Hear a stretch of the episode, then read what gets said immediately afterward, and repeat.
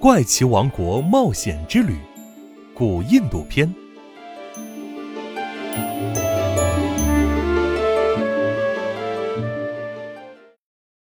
第二集：方舟宝盒被偷走了。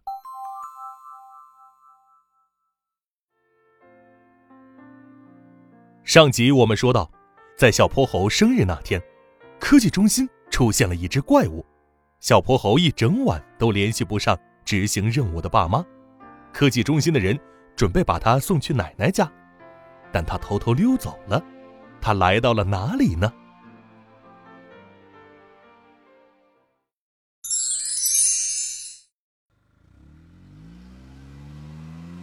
半个小时后，小泼猴来到了玄教授家门前。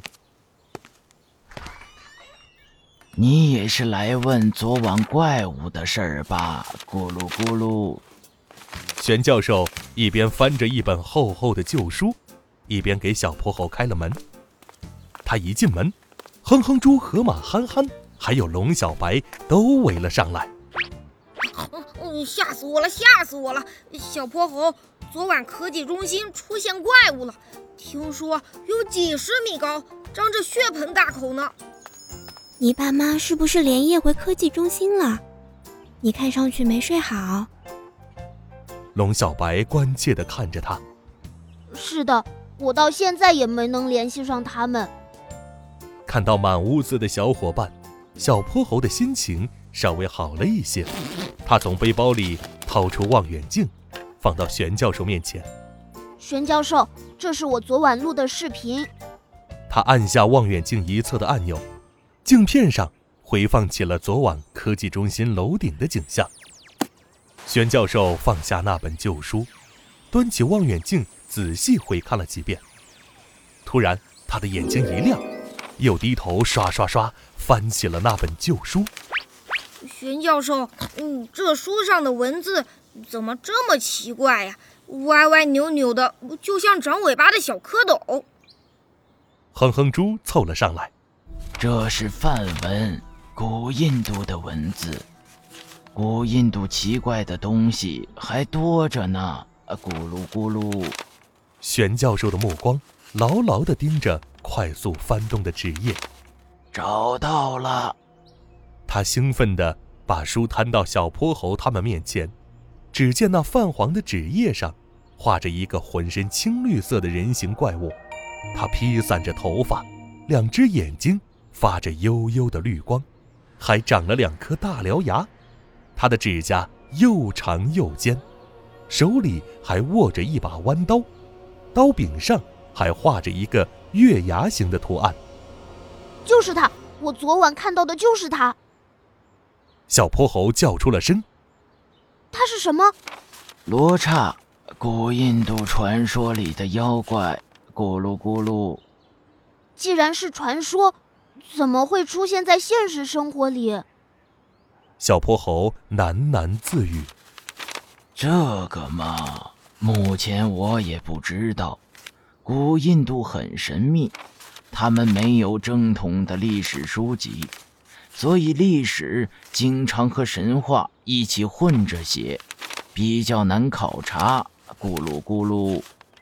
那你知道我爸妈去哪里了吗？昨晚科技中心的方舟宝盒丢失了。玄教授压低了嗓音。科技中心的科研骨干都被召集起来，执行高度机密的紧急任务。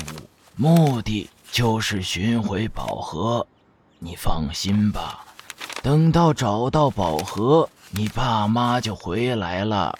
咕噜咕噜，玄教授拍了拍小泼猴的肩膀。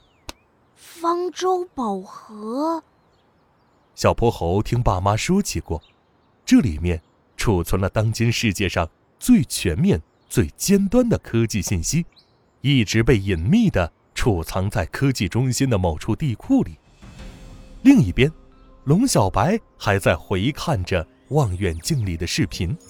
奇怪，为什么罗刹最后逃进了北边森林呢？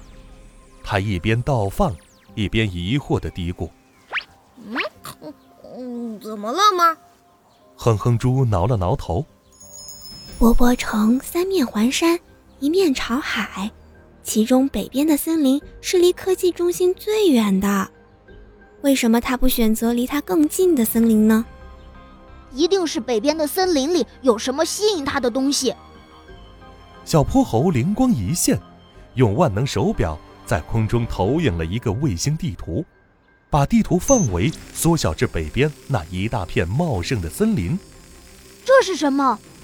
突然，地图上一个不起眼的地方引起了小泼猴的注意。